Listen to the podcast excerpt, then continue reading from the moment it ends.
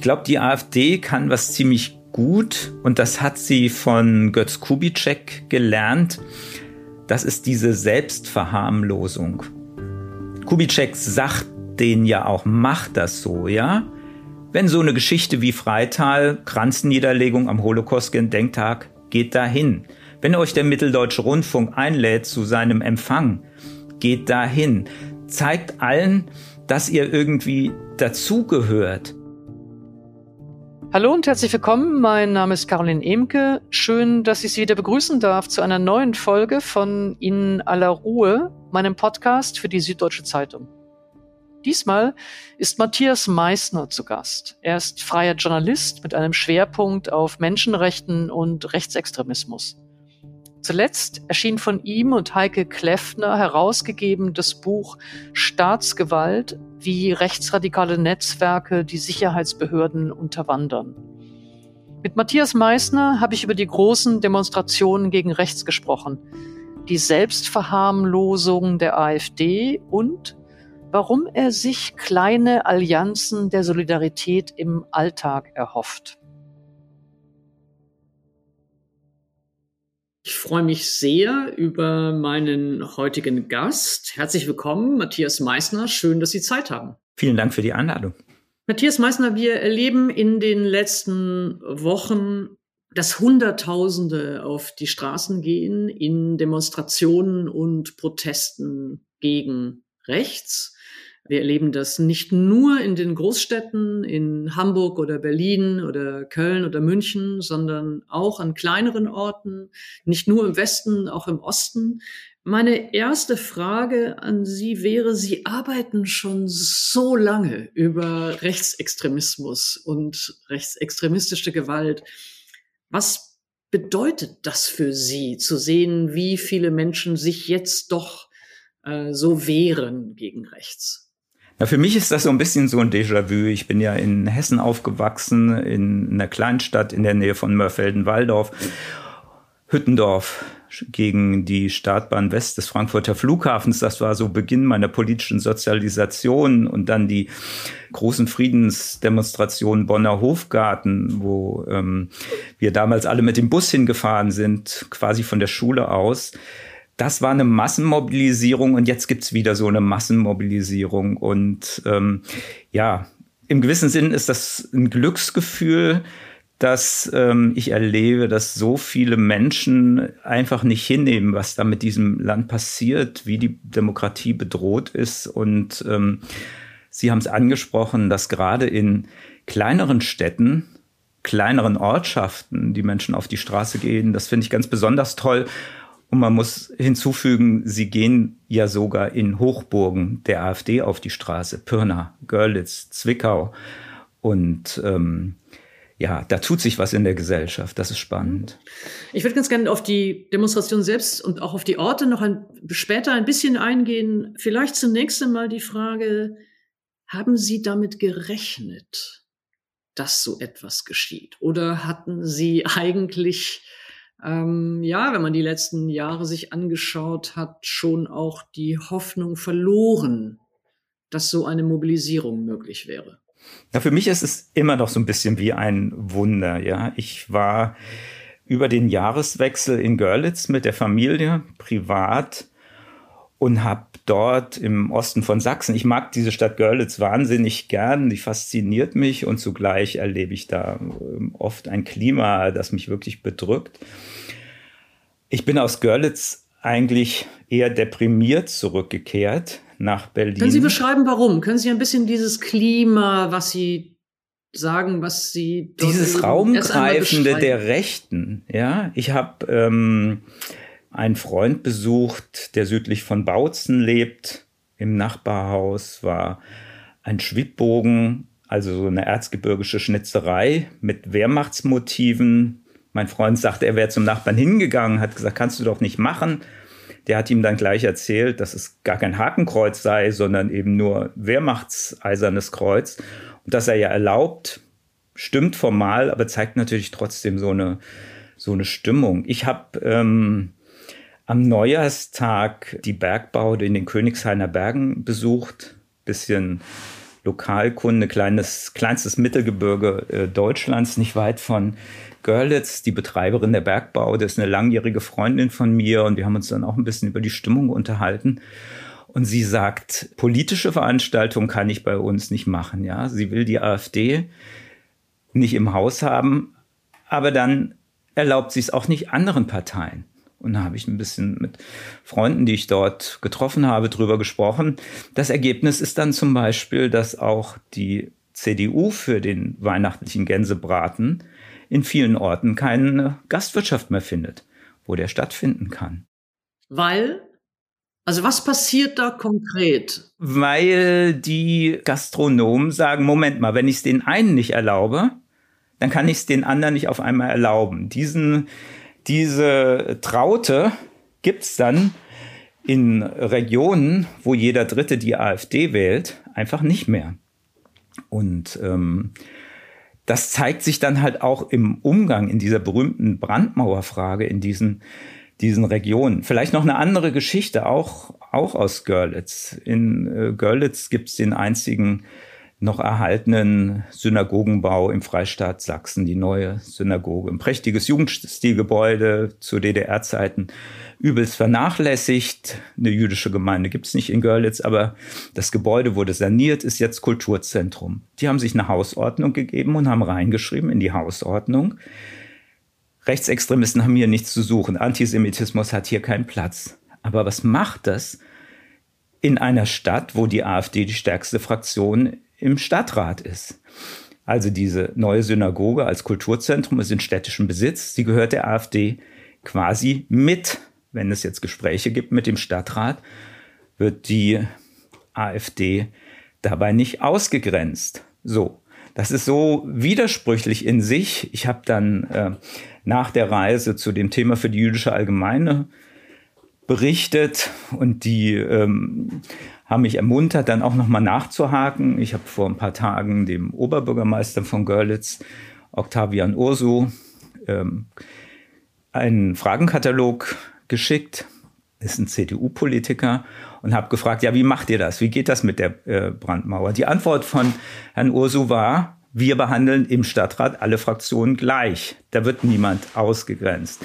Brandmauer faktisch gibt es im Stadtrat nicht. Dann habe ich ihn gefragt, ob die AfD nicht immer wieder versucht, äh, bundespolitische Themen in den Stadtrat zu bringen, den Stadtrat quasi zu missbrauchen. Sagt er, ja, schon, aber das machen andere Fraktionen auch. So. Und dann ging es nochmal um die neue Synagoge und dieses ähm, äh, Problem, was heißt Problem, ja, die eigentlich den richtigen Ansatz, dass ähm, dort äh, Rechtsextremisten nichts zu suchen haben. Und dann sagt er, na ja, wir machen da in der neuen Synagoge gar keine politischen Veranstaltungen mehr. Ist aber dann auch ein Problem, ja? Wäre hier eigentlich auch ein wunderbarer Ort, um gegen Antisemitismus was zu veranstalten. Wäre ja jetzt auch wirklich nötig. Es wäre äh, mehr als nötig, ja. Also es wäre immer nötig, aber sozusagen im Moment vielleicht auch nochmal besonders. Vielen Dank erstmal sozusagen für diese, ich glaube, das war mir jetzt ganz wichtig, es etwas konkreter äh, an Beispielen auch festmachen zu können, was Sie meinen, wenn Sie sagen, äh, Sie waren in Görlitz und das ist eben so eine bedrängende Atmosphäre. Nun haben Sie angefangen zu sagen, Sie sind dann aus Görlitz weg und das Gefühl war eben eher erstmal eines der ja, Trostlosigkeit oder, oder, oder jetzt politischen Hoffnungslosigkeit. Ist das, können Sie da nochmal vielleicht beschreiben, was sich zwischen diesem Eindruck aus Görlitz und dann eben jetzt so verwandelt hat?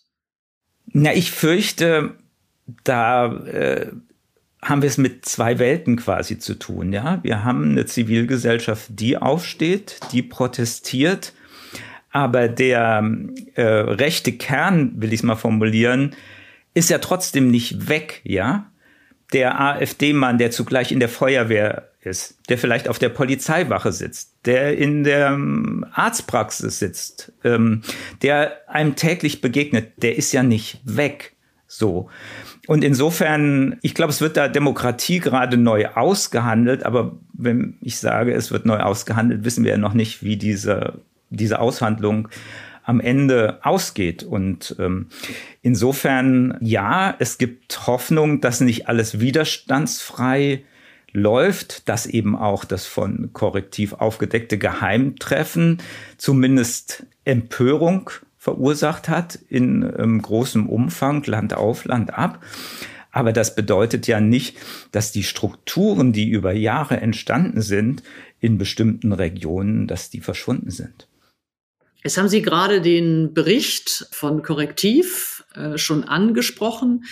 Ähm, ich glaube, für viele von uns, die wir uns seit langem mit rechtsradikalen Netzwerken, mit äh, rechtsradikalen Ideologien beschäftigen, war in diesem Bericht selber eigentlich nichts wirklich Neues. Also vielleicht war die Zusammenstellung der Personen, die sich dort getroffen haben, dann doch in, den Perso in der Personenkonstellation doch überraschend, aber in dem, was dort besprochen wurde, konnte eigentlich ja für jetzt jemanden wie Sie oder auch für mich nicht wirklich was Großes Neues liegen. Wie erklären Sie sich trotzdem, dass dieser Bericht dann nun so einen Unterschied gemacht hat, offensichtlich bei vielen Menschen? Also das sind jetzt zwei Fragen. Das eine ist, ich glaube, das war eine tolle Inszenierung von äh, Korrektiv und Greenpeace im Hintergrund, die wirklich auf so eine bestimmte Weise auch einen Kampagnencharakter hatte, im positiven Sinn, ja. Wir wollen euch jetzt mal alle wachrütteln. Die andere Frage, enthielt dieser Bericht von Korrektiv etwas Neues? Ja und nein. Einerseits Remigration, ja, hat Höcke schon in sein Buch geschrieben, hat Sellner auch vorher gesagt, richtig übersetzt, auch mit Deportation oder massenhafter ähm, Abschiebung. Das andere haben Sie angesprochen, die Zusammensetzung, ja da saßen auch Leute von der CDU, da saßen auch Leute von der Wertunion. Diese Verschränkungen in die bürgerliche Mitte, die mich in meiner journalistischen Arbeit seit Jahren beschäftigen, die konnte man da ähm, hervorragend beobachten. Und dann wurde ja dann auch später bekannt, da gab es noch ein anderes Treffen beim früheren Berliner Finanzsenator Peter Kurt in dessen Wohnung auch ein CDU-Mann, da kam auch der Sellner, da kam Maximilian Graf von der AfD, der jetzt Spitzenkandidat ist bei der Europawahl. Alle diese Menschen haben sich über Jahre und weitgehend unbeobachtet vernetzt. Und das fand ich das eigentlich Spannende an der Korrektivrecherche, dass diese Geschichten dann aufgedeckt worden sind und ähm, auch letztlich Anlass geben, dass wir da genauer hinschauen. Wenn ich darf, würde ich das gerne so an einer Geschichte auch nochmal illustrieren. Bei dem Treffen in Potsdam war dabei eine Immobilienmaklerin Silke Schröder, die sich zugleich publizistisch seit einigen Jahren beschäftigt. Die schreibt, hat eine Kolumne in dem AfD-nahen Deutschland-Kurier, aber die hat zum Beispiel auch ein Talkformat, in dem vermeintlich untadeligen Berliner Lokalsender TV Berlin. Da holt sie dann so Leute hin wie Sarrazin, wie Maaßen, wie die Pegida-nahe Dresdner Buchhändlerin Susanne Dagen.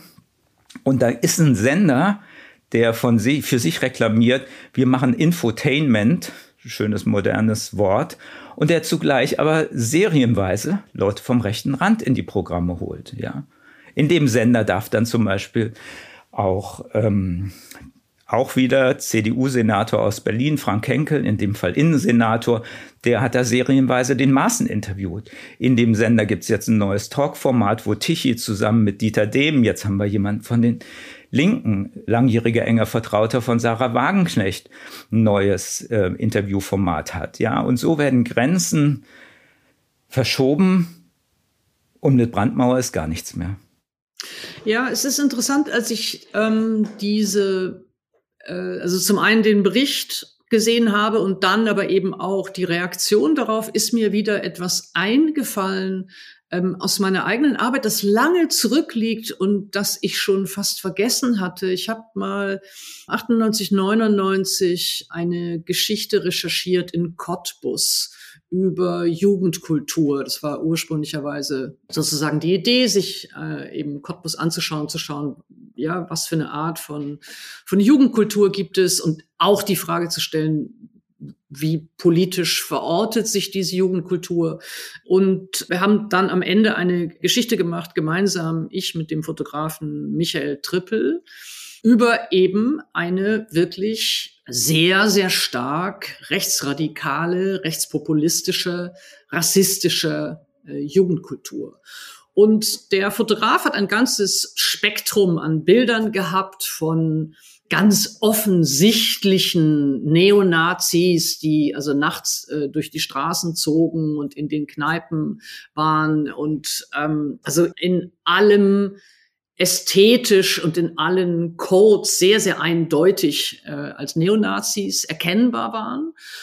Und er hat aber auch ein Bild gemacht von einer eher alltäglichen Situation bei einem, ja, ich glaube, nachmittags oder am frühen Abend, bei einem großen Feuer, wo sozusagen sehr viele Menschen aus dem Dorf und aus der Gegend oder aus der Stadt zusammenkamen und es standen auf diesem Bild sozusagen einfach die Bevölkerung nebeneinander und man sah, wie dort sozusagen Neonazis in voller Montur in dieser Normalität dieses Alltags neben allen möglichen anderen miteinander standen. Und dieses Bild hat totales Entsetzen hervorgerufen. Also es wurde auch unterstellt, das sei gefaked, das könne nicht echt sein. Ja, also die, das, das Miteinander sozusagen der Mitte und, und von Hardcore rechts wurde sofort ja, also es sorgte für, für Unruhe, merkte man, ja, und sorgte für Proteste. Und ich gleich, das ist mir jetzt erst wieder eingefallen bei dieser Korrektivberichterstattung, dass sozusagen genau das, was Sie sagen, nämlich die Anwesenheit auch von, ja, der bürgerlichen Mitte bei solchen Treffen, ist das, was, was so empört und so echauffiert hat. Ähm, ich freue mich ja, dass Sie sagen, damals hat es für Empörung gesorgt. Ja, es wäre ja schön, wenn es immer noch für Empörung äh, sorgen würde und nicht einfach äh, weitgehend hingenommen wurde. Im naja, Januar also hat das hat damals ja. sozusagen auch äh, innerhalb der Stadt vor Empörung gesorgt, die zunächst einmal behauptet haben, das Bild sei gefälscht. Also es gab sozusagen auch so ein, ein Misstrauen, das könnte doch nicht wahr sein, was dort zu sehen war. Aber das ist ähm, genau, glaube ich, das Problem. Das ist inzwischen mehr und mehr wahr. Das Institut für Demokratie genau. und Zivilgesellschaft in Jena hat im Januar eine Studie vorgestellt, wo sie sich die Zustände speziell im Landkreis Saalfeld-Rudolstadt angeschaut haben. Und die haben beschrieben, dass es historisch gesehen für Neonazi-Konzerte, Großveranstaltungen sogenannte Szenetreffpunkte gab, wo das stattfand. Und mehr und mehr ist aber zu beobachten, dass diese Veranstaltungen in die ganz normale Dorfkneipe umziehen. Und keiner sagt was dagegen, ja. Da ist dann die Rede von äh, rechter Raumnahme, von ähm, letztlich, man kann sagen, die, äh, die Rechten in bestimmten Regionen, die greifen sich die ganz normalen Orte, ich habe vorhin schon mal die Stichworte Feuerwehr, Polizei und anderes angesprochen, ja. Es ist einfach mittendrin. Insofern. Genau.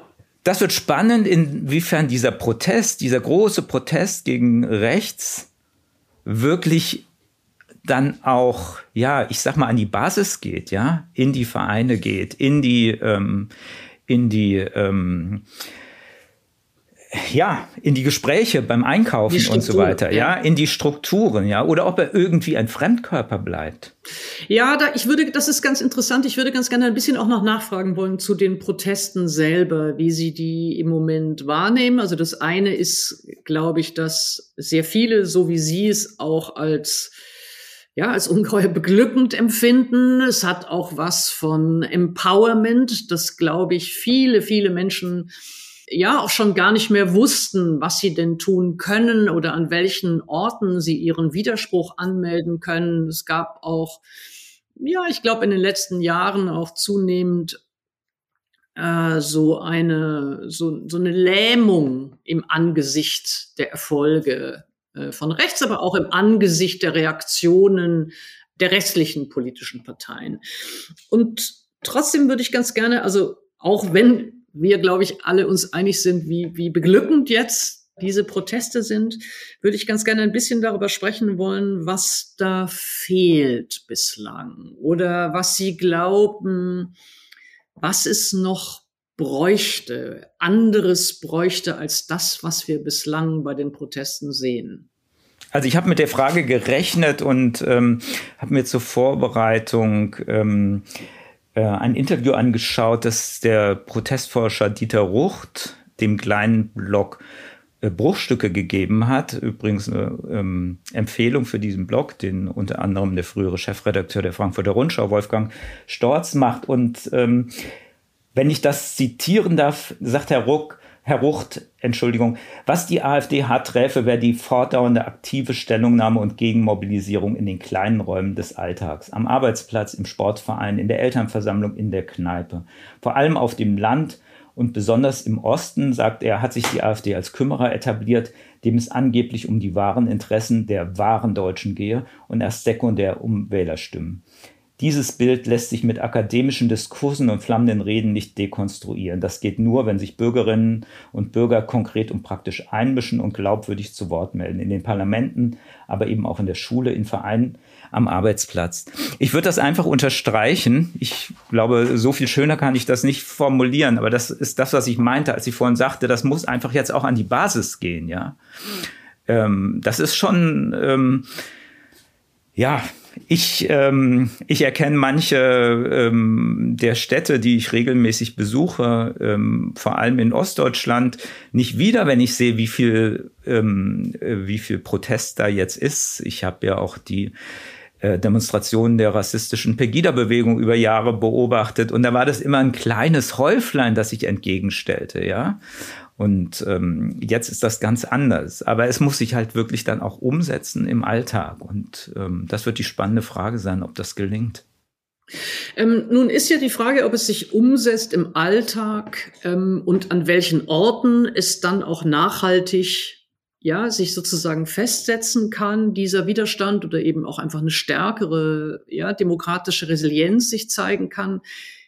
Auch abhängig davon, ob diese Orte Unterstützung bekommen, ob diese Vereine Unterstützung bekommen. Das ist ja auch eine materielle Frage, nicht nur die Frage, ob sich Menschen trauen zu widersprechen, in Orten, in denen dieser Widerspruch eben auch ein wirkliches Risiko bedeutet, in der äh, an Orten, an denen Menschen eben auch mit Übergriffen, mit Angriffen, ja, äh, rechnen müssen. Das ist ja das eine, ob sich Menschen das trauen und ob sie ja dieses Risiko auch auch, auch eingehen wollen. Aber das andere ist, ob diese Orte auch für sie offen sind, ob die Unterstützung bekommen, ob sie politische, staatliche Unterstützung bekommen.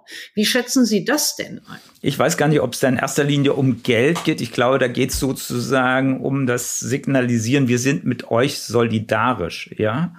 Und ähm, das ist so wichtig, das ähm, zu zeigen. Und wir haben ja über diese Strukturen gesprochen. Und es gibt halt einfach auch Städte, wo die Falschen unterstützt werden. Ich will zum Beispiel Pirna erwähnen. Pirna hat ja, wie ähm, weithin bekannt, jetzt einen AfD-Oberbürgermeister bekommen.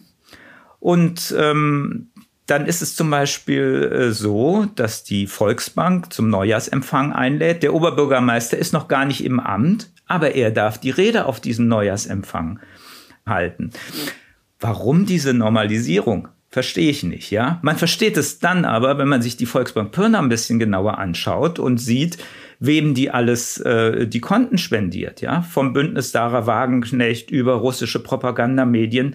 Und dann darf bei der Volksbank Pirna zum Beispiel auch ähm, Uwe Steimle, der nach rechts abgedriftete Kabarettist, ähm, auftreten und die Volksbank sponsert sogar dessen Videos. Das sind Unterstützungsstrukturen, die ich fatal finde.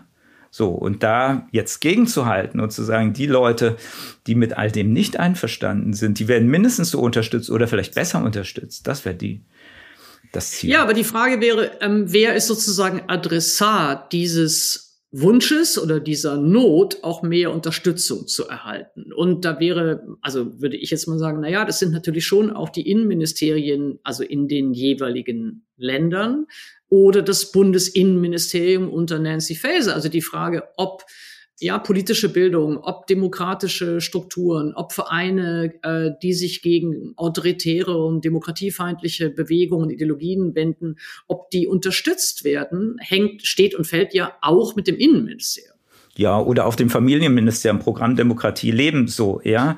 Aber ich habe ja eben schon gesagt, ähm, Geld ist die eine Sache und das andere ist, ob dieser diese Stimmung, die da jetzt entstanden ist, wir nehmen den Rechtsruck im Land nicht hin, wir widersetzen uns, äh, inwiefern die einfach im Alltag unterstützt wird. Und da meine ich jetzt nicht irgendwie Volksreden von Olaf Scholz oder Annalena Baerbock oder wie neulich in Aachen von Armin Laschet.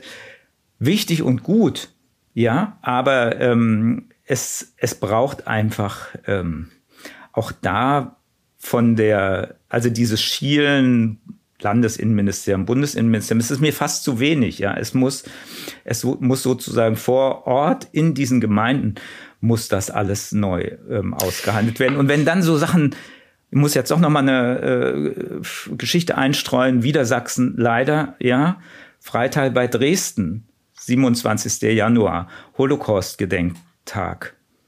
Wer soll die Gedenkrede in diesem Jahr halten? Ein Landtagsabgeordneter der AfD. Bitte was? Ja, man macht das Reihe um, jeder ist mal dran, jetzt ist die AfD dran. Der CDU-Landtagskandidat wird gefragt, was halten Sie davon? Ja, das müssen wir aushalten, wir sollten das nicht skandalisieren, das macht die AfD nur wichtiger, als sie es ist. Am Ende hat der Oberbürgermeister den Auftritt des AfD-Landtagsabgeordneten beim Holocaust-Gedenktag abgeblasen, aber nicht etwa, weil er sagt, hier soll kein Nazi zum Holocaust-Gedenken reden, sondern es hätte im Rathaus Anruf gegeben, Mitarbeiter seien bedroht worden, er muss seine Leute schützen. So, das ist doch verrückt. Ja, vielleicht, ähm, ich würde ganz gerne ein bisschen äh, widersprechen wollen oder vielleicht es anders formulieren wollen. Die eine Frage ist, ähm, ob es wirklich um das Geld und das Unterstützen von Strukturen über finanzielle Mittel gibt. Und das wäre sozusagen die Frage nach den Innenministerien. Ich glaube schon, dass das eine Rolle spielt. Ich glaube schon auch, dass es finanziell eine Rolle spielt, aber natürlich auch symbolisch. Also es ist auch ein politisches Signal, ob sich diese Ministerien zurückziehen aus diesen Förderungen oder ob sie investieren in ja, in Vereine, in Strukturen, in Räume, in, in Bildungsprojekte gegen rechts. Also äh, insofern, ich würde das nicht ja herabsetzen wollen. Vielleicht können wir uns einigen, das eine tun oder das andere zu lassen, so, ja. Da ist ja irgendwas passiert da ja mit der Stimmung im Land. Und da sehe ich tatsächlich ähm, eine Chance, wenn das dann auch wirklich in diesen einzelnen kleinen Orten auch ankommt, ja.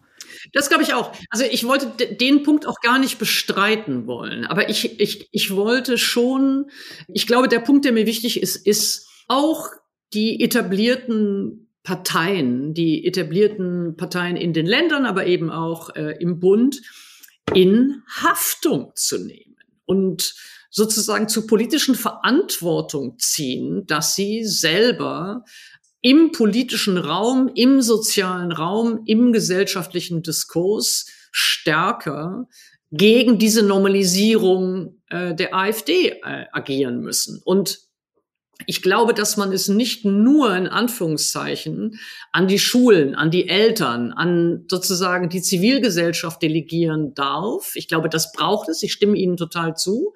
Aber ich glaube, dass es enorm auch helfen würde, wenn es nicht diese Form von, ja, politischer Gleichgültigkeit gäbe. Hm. Ich glaube, das hat natürlich, es stellt sich dann immer von Person zu Person auch eine Glaubwürdigkeitsfrage. Ja, ich habe mir jetzt die Rede von Armin Laschet in Aachen angehört. Was er dort sagt, unterstreiche ich. Ja, Michael Kretschmer, der sächsische Ministerpräsident, der ist bei einem Protest in Görlitz aufgetreten. Man kann sich fragen, ob das richtig ist, denn die CDU in Sachsen als quasi Staatspartei hat natürlich jahrelang zugelassen, dass sich bestimmte Strukturen verfestigen äh, konnten. Es gab, das äh, habe ich mir auch äh, mal vor ähm, unserem Podcast heute mal zurechtgelegt, im Januar den neuen Sachsen-Monitor über die Stimmung im Sachsen. Ähm, Pessimismus der Bevölkerung ist gestiegen von 25 auf 36 Prozent. Das Vertrauen in die Demokratie in Deutschland ist von 59 auf 41 Prozent gesunken. Die Verbrechen des Nationalsozialismus halten 17 Prozent für übertrieben, plus sechs Prozentpunkte. Ich kann das so fortsetzen. Das Spannende war, die CDU-Landtagsfraktion hat nicht irgendwie gesagt, huch, haben wir vielleicht was falsch gemacht? Können wir was besser machen? Sondern sie haben gesagt, der Freistaat leidet unter Hasshetze und Lügen der AfD. Wir haben mit der Sache gar nichts zu tun. So.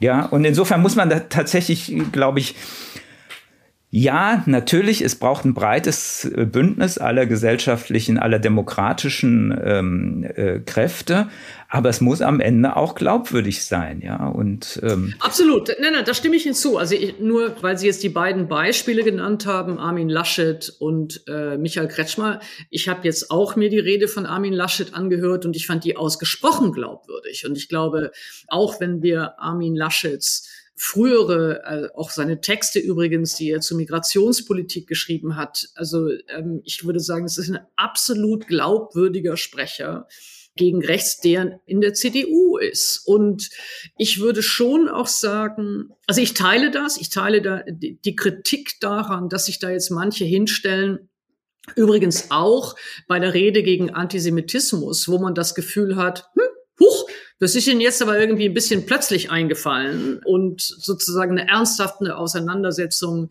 äh, mit Antisemitismus und ähm, ja ein Widerspruch gegen Antisemitismus, egal in welchen politischen Räumen, egal in welchen Communities, egal in welchen Szenen, hätte auch äh, wirklich früher auftauchen müssen.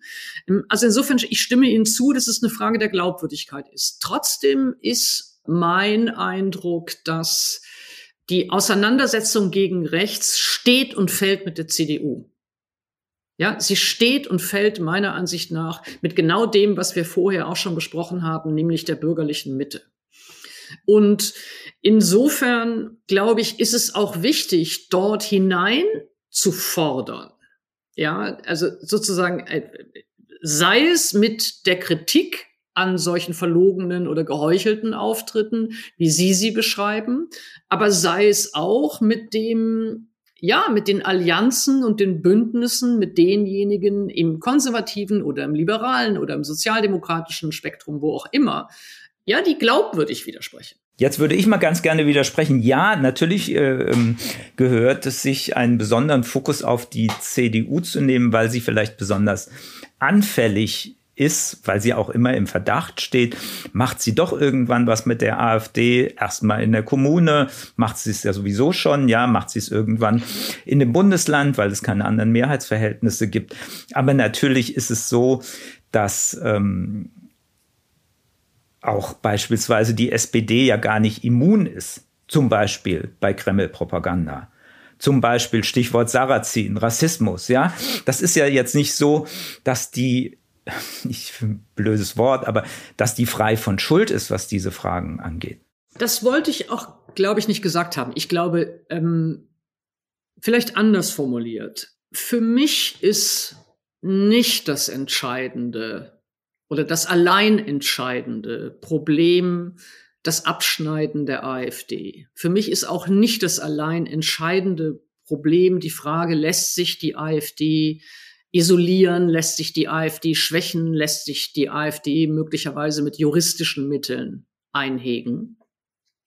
Sondern die größere Frage für mich ist, ob die politische Ideologie, ob die rassistischen Positionen, ob die antisemitischen Positionen, ob die Homo- und Queerfeindlichkeit, ob die antifeministischen, misogynen Positionen, ob die längst eingezogen, eingesickert sind in eine politische Öffentlichkeit, in einen politischen Diskurs der Mitte, der bürgerlichen Mitte, der Mainstream-Medien. Und deswegen ist, glaube ich, für mich so wichtig, sich auch die anderen Parteien anzuschauen und sie dort eben mit zur Verantwortung zu ziehen und nicht nur in Anführungszeichen die Frage, nur, ja, also äh, die Frage zu stellen, was geschieht mit der AfD? Sie haben eben ein Wort benutzt, Mainstream-Medien, mit dem bin ich nicht so richtig einverstanden, weil ja, ähm, können wir streichen. Okay, vielleicht können wir irgendwie ein schöneres Wort finden wie Qualitätsmedien oder äh, von ja. mir aus etablierte etablierte Medien, ja. Aber da ja. haben Sie äh, was angesprochen. Ich finde, die AfD hat eine Schlüsselrolle bei diesem Einsickern rechten Gedankengutes in die Gesellschaft. Aber das ist ja genau der Punkt. Es ist nicht nur die AfD. Und es sind übrigens auch nicht nur die ähm, etablierten Medien, die da eine Rolle spielen, sondern es ist ja auch parallel zu dem, was wir jetzt hier machen mit der Süddeutschen Zeitung oder ähm, was der öffentlich-rechtliche Rundfunk macht, was ähm, die FAZ macht, was äh, vielleicht der Tagesspiegel macht oder die Taz, ist ja eine völlig neue Medienlandschaft parallel entstanden, die sich gern alternative Medien nennen, aber die so wenig irgendwie alternativ sind, wie die Alternative für Deutschland eine Alternative ist, um es jetzt mal so in einen äh, Spruch zu bringen, aber wo immer mehr Leute hinhören, ja, sie reinschalten, irgendwelche Podcasts, äh, Telegram-Kanäle, äh, Blogs von TikTok. Boris Reitschuster, TikTok, äh, Nachdenkseiten, war mal irgendwie ein äh, Medium kritischer Gegenöffentlichkeit, ja. Heute Corona-Verharmlosung, Kreml-Propaganda. Das ist alles so, ja, in Wirklichkeit übel. Und wenn man was dagegen sagt, dann heißt es, du machst Regierungskritiker mundtot oder du willst Regierungskritiker mundtot machen. Nee, ich will schon eine Medienvielfalt, aber ich will nicht eine Medienvielfalt, wo nachher Verschwörungsideologien dominieren. Sorry, es musste jetzt mal raus. Nee, nee, nee, es, nein, es ist völlig richtig, da zu intervenieren. Ähm, ich würde gern die Frage stellen, wo Sie in diesem Spektrum der bürgerlichen Mitte, sagen wir. Also ich meine, Mitte ist natürlich immer äh, äh, auch selber ein so ein so obskures, vages inzwischen. Hatte der ähm, Schröder ja auch mal mit seiner neuen Mitte, glaube ich, und so, ne? Ja. ja. Ich würde ganz gerne ähm, äh, fragen wollen, an welchen Orten, in welchen Räumen, in welchem politischen Spektrum Sie auch wahrnehmen, dass sozusagen die Ideologie der AfD außerhalb der AfD sich breit gemacht hat oder welche Hilfsinstrumente, welche ja, welche Transportmittel, wenn man so sagen, hatte die AfD, die diese Ideologie, diese menschenverachtende Ideologie einfach immer weiter, immer weiter in die Gesellschaft hat hineinziehen lassen? Ich glaube, die AfD kann was ziemlich gut und das hat sie von Götz Kubitschek gelernt. Das ist diese Selbstverharmlosung. Kubitschek sagt den ja auch, macht das so, ja? Wenn so eine Geschichte wie Freital, Kranzniederlegung am Holocaust-Gedenktag, geht dahin. Wenn euch der Mitteldeutsche Rundfunk einlädt zu seinem Empfang, geht dahin. Zeigt allen, dass ihr irgendwie dazugehört. Ja? Ich ähm, kann vielleicht, wenn ich darf, mal eine Anekdote erzählen. Ich war ähm, 2018 auf dem Sommerfest des Auswärtigen Amtes. Und da war auf der Dachterrasse stand ein Kreis um den damaligen Außenminister Heiko Maas, viele Journalistinnen und Journalisten. Ich stand in der Nähe und auf einmal quer über die Dachterrasse Matthias begrüßt mich ein Teilnehmer dieses Empfangs. Es war Armin Paul Hampel von der AfD Niedersachsen, Außenpolitiker der Fraktion seiner Zeit. Ich kannte den aus den 90er Jahren aus Dresden, wo er Korrespondent für den Mitteldeutschen Rundfunk war. Der begrüßte mich auf dieser Terrasse wie einen alten Freund und ich bin vor Scham in den Boden versunken und war dann so abweisend zu ihm, dass er dann irgendwie von mir abgelassen hat, ja. Aber man hat ihn halt eingeladen, weil die AfD sitzt im Bundestag, die hat auch Außenpolitiker, also dürfen die auch zum Neujahrs, nicht Neujahrsempfang, zum Sommerfest des Auswärtigen Amtes kommen. Ich finde nicht unbedingt. Mhm, genau. Also ich glaube, das ist ganz gut, dass wir, finde ich, das den Blick auch etwas richten auf, ja, ich würde so etwas sagen wie vielleicht die soziale Grammatik der Gesellschaft oder auf all die Art äh, von, von, von Normalisierung, von Legitimierung, von Verharmlosung von der Partei, von den Figuren in der Partei, aber eben auch von diesen Positionen, weil das, glaube ich, auch die Möglichkeiten öffnet, wo Widerspruch möglich ist, wo Handlung möglich ist, wo sich ja eine demokratische Resilienz eben auch zeigen kann bei diesen Empfängen an ja an an äh, Gedenkveranstaltungen, äh, an Orten, an denen man sich auch entscheiden kann, äh, lässt man die einen äh, nicht rein, aber lässt man vielleicht die anderen rein. Also all diese Orte und Möglichkeiten, die Sie jetzt beschrieben haben, glaube ich. Die Debatten muss man. Ja. Ich glaube, diese Debatten müssen wir genau auch führen, ja, wo man da Nein sagt. Ich habe ähm, für eine Recherche vor ein paar Tagen Küf Kaufmann getroffen von der ähm, jüdischen Gemeinde in äh, Leipzig. Und er sagte, dass die vor ein paar Tagen eine Ausstellung über Anne Frank im neuen Rathaus eröffnet haben. Ja, und da standen die AfDler auch alle mit dabei. Jetzt gibt es einen Antrag der Grünen im Leipziger Stadtrat, die nicht mehr zu all dem einzuladen. Aber der ist überhaupt noch nicht beschlossen. Und die CDU sagt, ach nee, wieso? Warum denn nicht? Ich habe ähm, gerade in den letzten Tagen von Hendrik Kremer vom Deutschen Institut für Menschenrechte das neue Buch gelesen. Je länger wir schweigen, desto mehr Mut werden wir brauchen. Und fand das wirklich sehr, sehr spannend und sehr, sehr wichtig, weil er genau sagt, ob Interviews, Wortlaut-Interviews mit Spitzenpolitikerinnen und Spitzenpolitikern, gibt ja mehr Spitzenpolitiker, der AfD notwendig sind geht es auch um die Frage, darf ein äh, führender äh, Polizist was gegen die AfD sagen oder widerspricht es seiner Neutralitätspflicht? Ja, er sagt, wenn es um die Bewahrung der Demokratie geht, durchaus. Das ist auch meine Meinung. Ja, wir ähm, werden als Journalisten ja immer animiert, in Tüdelchen neutral zu sein. Aber kann man denn neutral sein, wenn es um Rechtsextremismus geht, wenn es um Rassismus geht, wenn es um Antisemitismus geht, vielleicht auch um ein anderes Thema noch einzuführen, wenn es um Frauenhass geht? Nein, kann man natürlich nicht neutral sein. So, da muss man ähm, eine Haltung auch demonstrieren. So, insofern ähm, nochmal zurück zu den Protesten wenn die AfD zum Beispiel den öffentlich-rechtlichen Rundfunk abschaffen will, wenn sie indirekt die Medien, für die wir arbeiten, als Lügenpresse tituliert oder so hinstellt, sollen wir denn noch den Ast absägen, auf dem wir sitzen? Ähm, ja, ich würde ganz gerne ähm, den Punkt der Neutralität nochmal aufnehmen, weil ich glaube, dass sehr, sehr, sehr oft eingesetzt wird als Anklage, als Diffamierung, als Denunzierung. Und ich würde ähm, schon sagen, natürlich gibt es eine Vorstellung äh, von Neutralität, auf die ich mich auch verpflichten lassen würde. Oder eine Vorstellung vielleicht von Unparteilichkeit. Das heißt aber für mich immer im Rahmen vom Grundgesetz und immer im Rahmen von internationalen Konventionen, vom Völkerrecht. Also äh, ich werde ganz bestimmt nicht neutral gegenüber Menschenrechten sein. Ich werde nicht neutral gegenüber dem Grundgesetz sein, sondern das sind die Normen, mit denen ich mich immer gemein machen muss, glaube ich.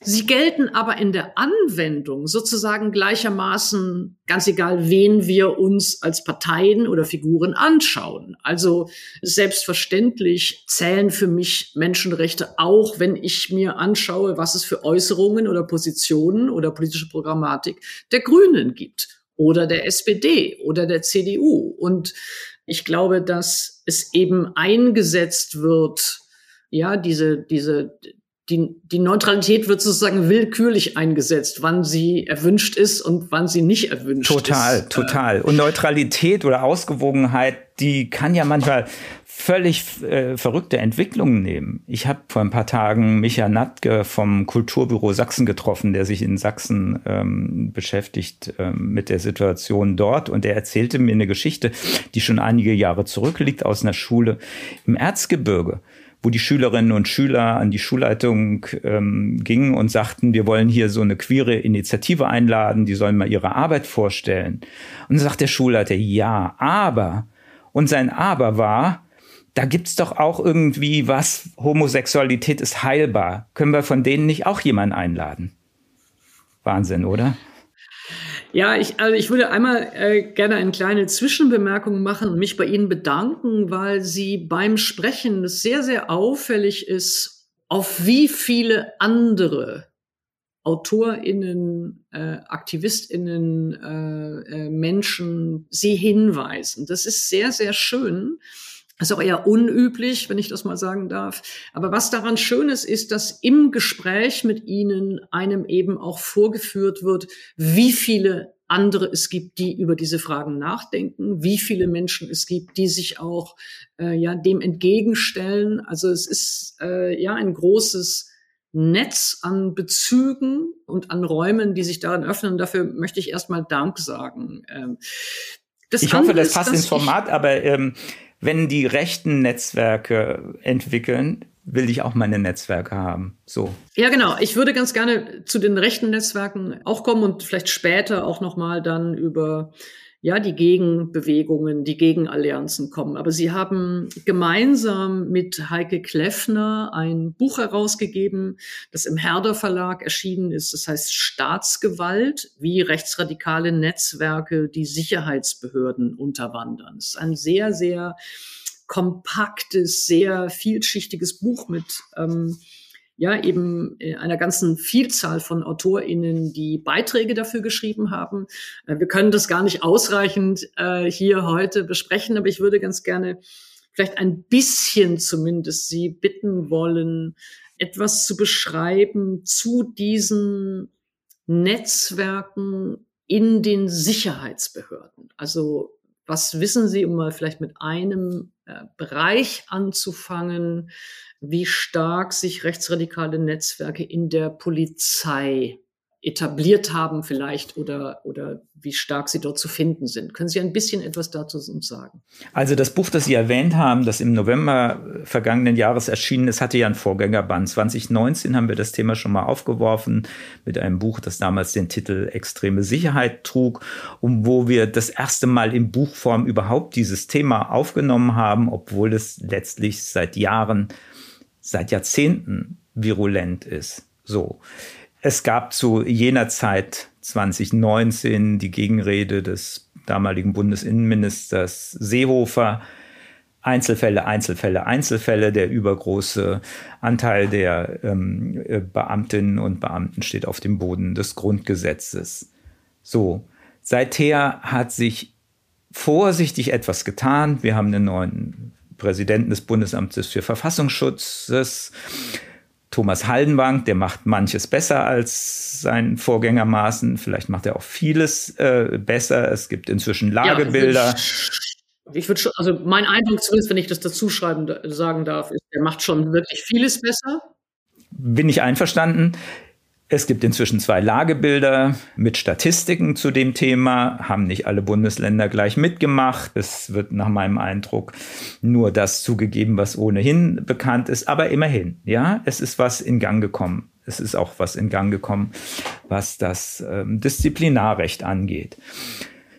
Zum Beispiel, ja, da gibt es durchaus Verbesserungen. Aber die andere Seite schläft eben nicht. Jetzt kommen wir wieder irgendwie zur AfD. Die AfD fordert gezielt Polizistinnen und Polizisten auf, tretet doch bei uns ein, organisiert euch bei uns. Oder sie fordert Mitglieder, Funktionäre auf oder animiert sie, in die Polizei zu gehen. Ja, und dann hat man eine besondere Nähe ausgerechnet in der Polizei, die dort eigentlich die Demokratie verteidigen soll. So. Und dieses, ähm, dies ist sozusagen ein, ja, es gibt da zwei parallele Entwicklungen. Die äh, Politik ist aufmerksamer, was das Thema angeht. Und zugleich hat sich das Problem trotzdem verschärft. Können Sie etwas sagen zu ähm, ja, einem, einem Fehlerbewusstsein, zu der Frage von Selbstkritik innerhalb dieser Behörden? Können Sie etwas sagen zu, ja, mindestens dem Bemühen auch um eine Korrektur innerhalb dieser Behörden oder sind diese Behörden ja besonders abwehrend gegen interne Kritik?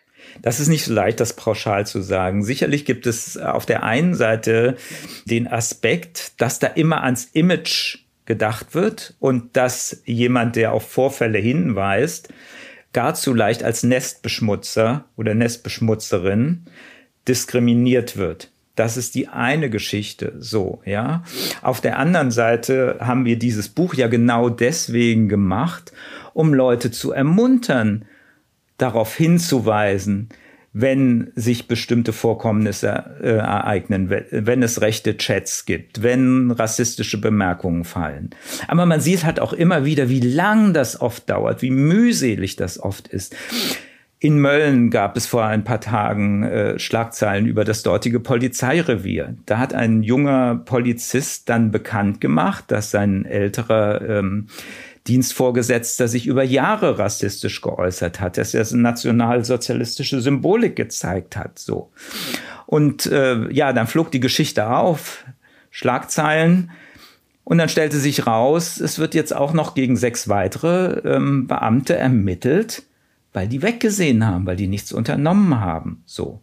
Ja, und ähm, insofern, wie gesagt, die Frage ist nicht ganz einfach, zu beantworten. Sie ist vor allem nicht pauschal zu beantworten.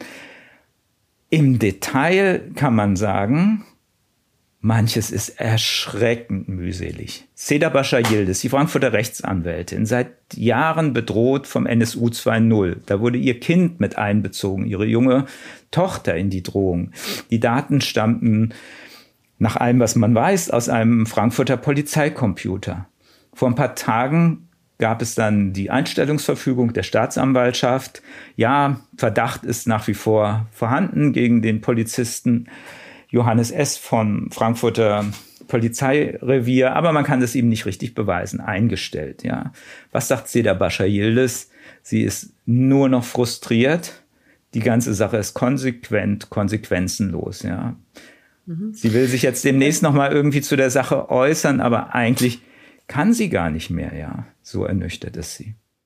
Ja, ich glaube, ich finde, man sollte auch, es ist gut, dass Sie ähm, sie erwähnen, weil man schon auch, finde ich, mit Scham darauf schaut, ähm, wie alleingelassen auch viele der, der Opfer ähm, von eben Einschüchterungen, von Bedrohungen, von, von ja, rassistischen Zumutungen sind. Und ich glaube, auch da ist das gefordert, was Sie auch vorhin erwähnt haben. Also zum einen natürlich der Rechtsstaat, der da ja wirklich durchgreift, aber zum anderen eben auch eine gesellschaftliche Solidarität. Was mich an dem Beispiel der Polizei noch interessiert, ist, dass ähm, es einen Aspekt gibt, der, der ja vielleicht manchmal im toten Winkel dieser Diskussion über die, über die Polizei bleibt, nämlich dass es ja auch innerhalb der Polizei sehr, sehr viele Beamtinnen und Beamte gibt, die selber rassifiziert werden, die selber im Alltag permanent auch mit rassistischen Zuschreibungen und mit, mit rassistischen Anwürfen und Anfechtungen zu tun haben. Natürlich gibt es auch äh, migrantische, schwarze, muslimische, äh, queere PolizistInnen. Und da wäre so eine Frage, sind die innerhalb dieser Strukturen selber eher Fremdkörper oder gibt es sozusagen auch innerhalb der Polizei stärkere ja, Auseinandersetzungen über die Frage, wie man mit ja, rechtsradikalen Netzwerken, aber eben auch Ideologien umgeht. Hm. Ich würde mir das sehr wünschen, dass die Polizei wirklich so gut durchmischt ist, wie es der Zusammensetzung der Gesellschaft entspricht.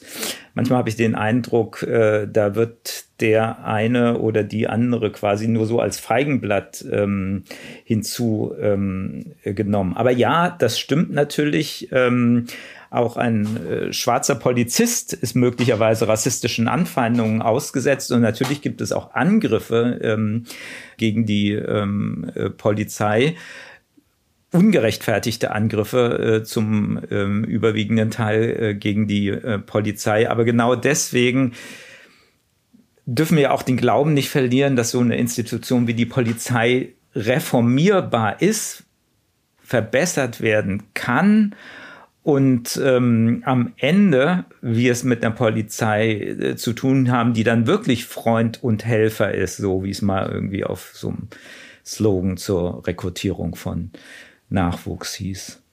Und sind Sie da, sehen Sie denn Anzeichen dafür? Also sehen Sie Anzeichen dafür? Sie haben das ein bisschen angesprochen, aber ich würde gerne nochmal nachfragen wollen, ob es dort ein ernsthaftes Bemühen gibt. Also das ist, glaube ich, Land auf Land ab unterschiedlich. Ja, es gibt durchaus so einen Chorgeist auch in der Polizei. Man hält zusammen, man, äh, wenn irgendwas schiefgegangen ist, man klärt es unter sich, man kehrt es unter den Teppich. Das gibt es äh, ähm, durchaus. Aber zugleich gibt es seit ein paar Jahren, da haben wir einen kleinen Teil mit den beiden Büchern beigetragen, gibt es halt auch eine öffentliche Debatte und es wird genauer ähm, hingeschaut. So, und jetzt, ähm, was wir schaffen müssen, ist, ähm, dass wir das umdrehen. Wenn jemand in den Behörden eine Meldung macht und sagt, das ist passiert, schaut mal, ja, dass der grundsätzlich extrem wohlwollend behandelt wird, ja, und dass es nicht länger passiert, dass Leute, die einen Skandal mit aufdecken, dass die am Ende angegriffen werden von Dienstvorgesetzten, von, ähm, von Kollegen. Das ist so wichtig. Mhm. Ich würde ganz gern den Blick richten wollen auf die rechtsradikale, rechtsextremistische Gewalt, die wir in diesem Land nicht nur in den letzten Jahren, sondern in den letzten Jahrzehnten immer wieder erlebt haben. Es gibt eine Kontinuität von rassistischer, von antisemitischer, von rechtsradikaler Gewalt in diesem Land. Und wenn ich nur auf äh, den NSU schaue, auf Hanau schaue, auf Halle schaue, dann ja ist doch eine ungeheure Enttäuschung darüber festzustellen, wie mangelhaft diese Verbrechen aufgeklärt worden sind, aber auch wie mangelhaft die Solidarität mit den Opfern und ihren äh, Familien gewesen ist. Ich möchte auch an Walter Lübcke erinnern, wo mir die, also ich wirklich sagen muss, die erschütternde Abwesenheit von öffentlicher Trauer bis heute zusetzt. Ich würde ganz gerne Sie also fragen wollen, ob jedes Engagement gegen rechts eben immer auch eigentlich bedeuten muss, dass wir uns anders erinnern, dass wir anders mit den Opfern dieser Gewalt umgehen, dass wir als Gesellschaft auch eine andere Form von ja, Gedenkkultur entwickeln. Ich ähm, teile das, äh, dass wir viel zu schnell vergessen und finde das, ähm, ich finde das richtig, richtig schlimm, ja.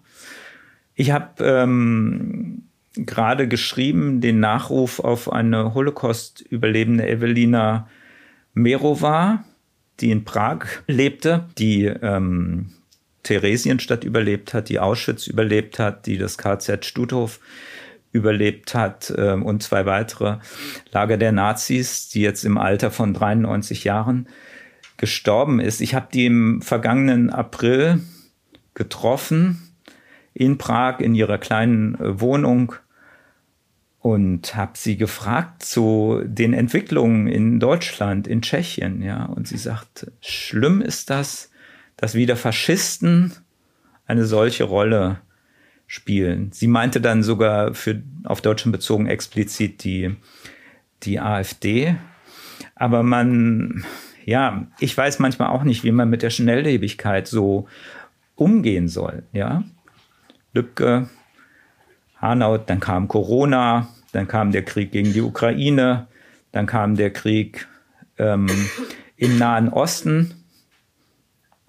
Kamen immer wieder neue Themen und dann rückt das auf einmal in so eine Vergessenheit, die total, äh, total gefährlich ist. Ja, ja ich habe den noch, Eindruck, dass ja. ich. Äh, Entschuldigung. Ja, ich hatte kurz überlegt, ob ich noch was erzähle von meiner familiären Situation. Mein ja. Opa mütterlicherseits äh, war Lehrer und Schulleiter im Eichsfeld, also in dieser ähm, Region an der Grenze Thüringen, Hessen, Niedersachsen, sehr katholisch geprägt.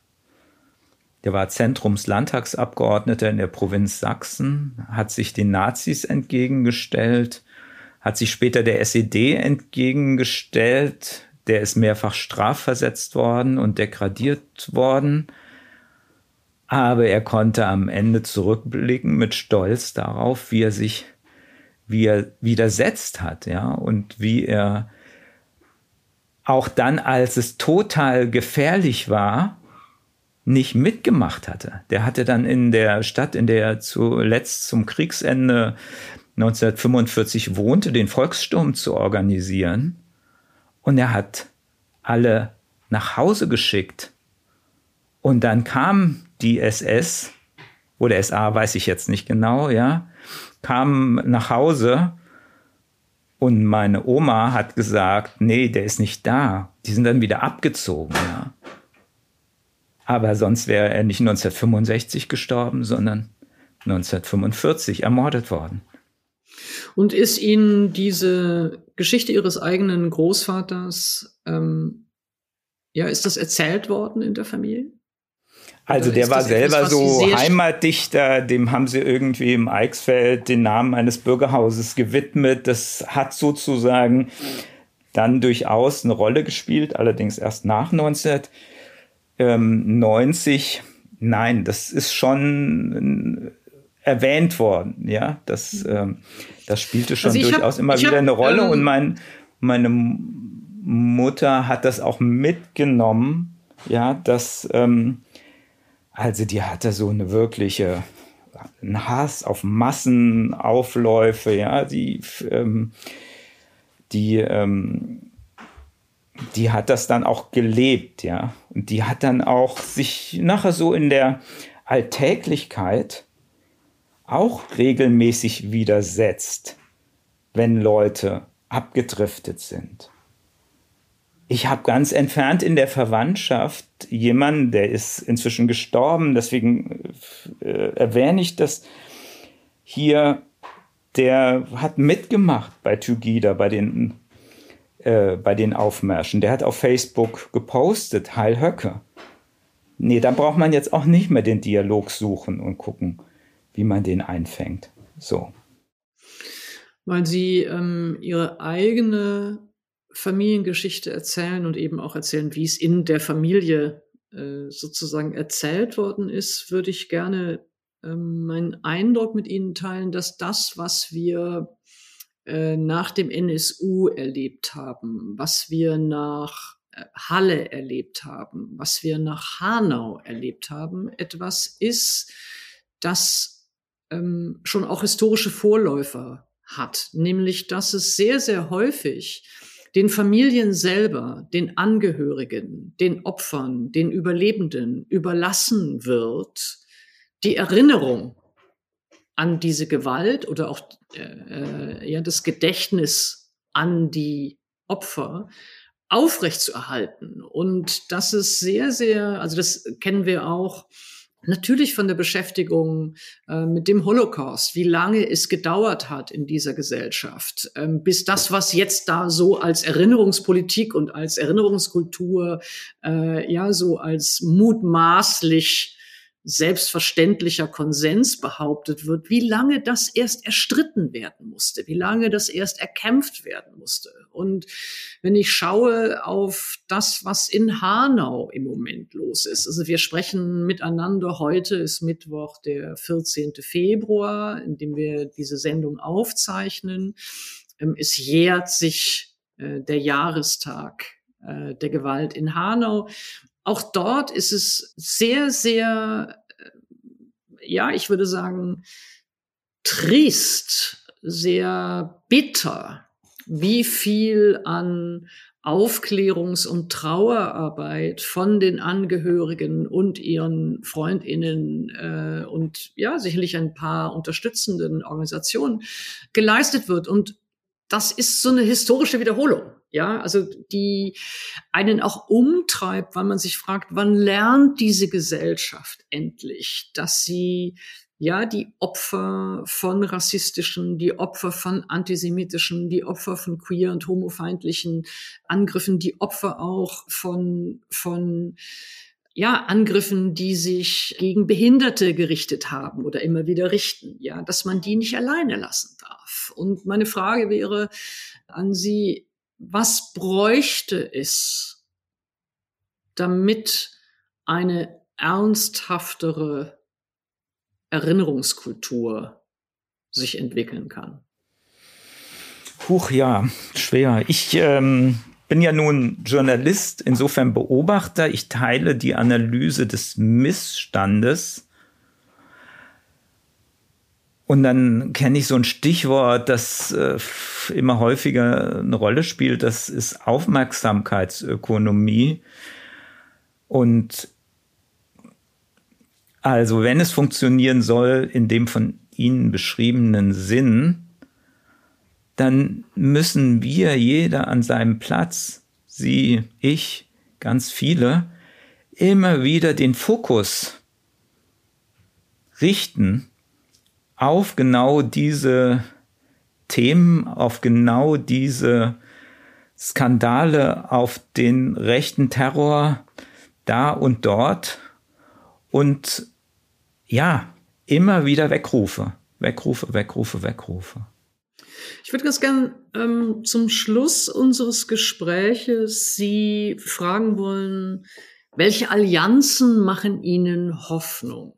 Ich glaube, die Allianzen im Kleinen, ja.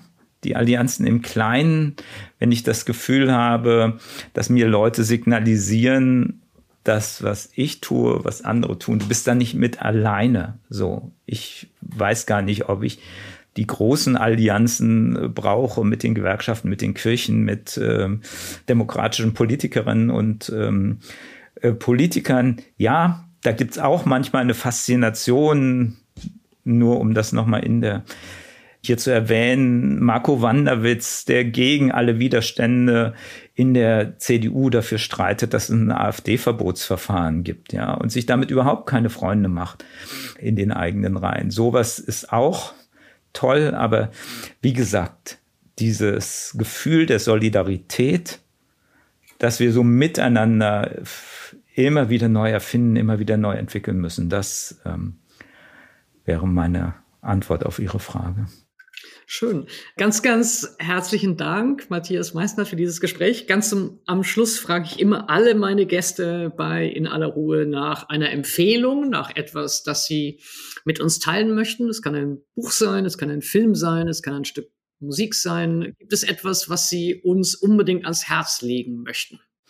Ich darf wahrscheinlich gar nicht zwei Sachen sagen, aber ich habe jetzt endlich. Es gibt Leute, die sich da auch einfach gar nicht dran halten, dass es nur eins sein soll. Luisa Neubauer hat äh, ein ganzes Spektrum. Äh, okay, angeboten. okay, ich versuche mit zwei. Ich habe viel zu spät die Möglichkeit von äh, Glück von Anne Rabe gelesen und fand es faszinierend, wie sie Jahrgang 1986 mhm. einen Blick äh, geworfen hat auf die DDR. Und ich kann unbedingt empfehlen den Film Green Border über äh, die Schicksale von Geflüchteten an der belarussisch-polnischen polnischen Grenze. Der Film hat mich sowas von äh, berührt und mitgenommen und ähm, sollte für jeden politisch Interessierten Pflichtprogramm sein. Wunderbar. Ganz, ganz herzlichen Dank, Matthias Meissner. Sehr gern. Und das war es auch schon wieder mit dieser Folge von In aller Ruhe. Wenn Sie mehr über Matthias Meissner und seinen Kulturtipp erfahren wollen, dann schauen Sie auf sz.de-in aller Ruhe. Dort finden Sie auch alle bisherigen Gespräche. Die nächste Folge kommt wie gewohnt in zwei Wochen. Dann spreche ich mit der Dirigentin und Leiterin des Bachchors Johanna Soller. Vielen Dank für die Unterstützung und Produktion dieser Folge an das gesamte Team der Süddeutschen Zeitung und Ihnen vielen Dank fürs Zuhören.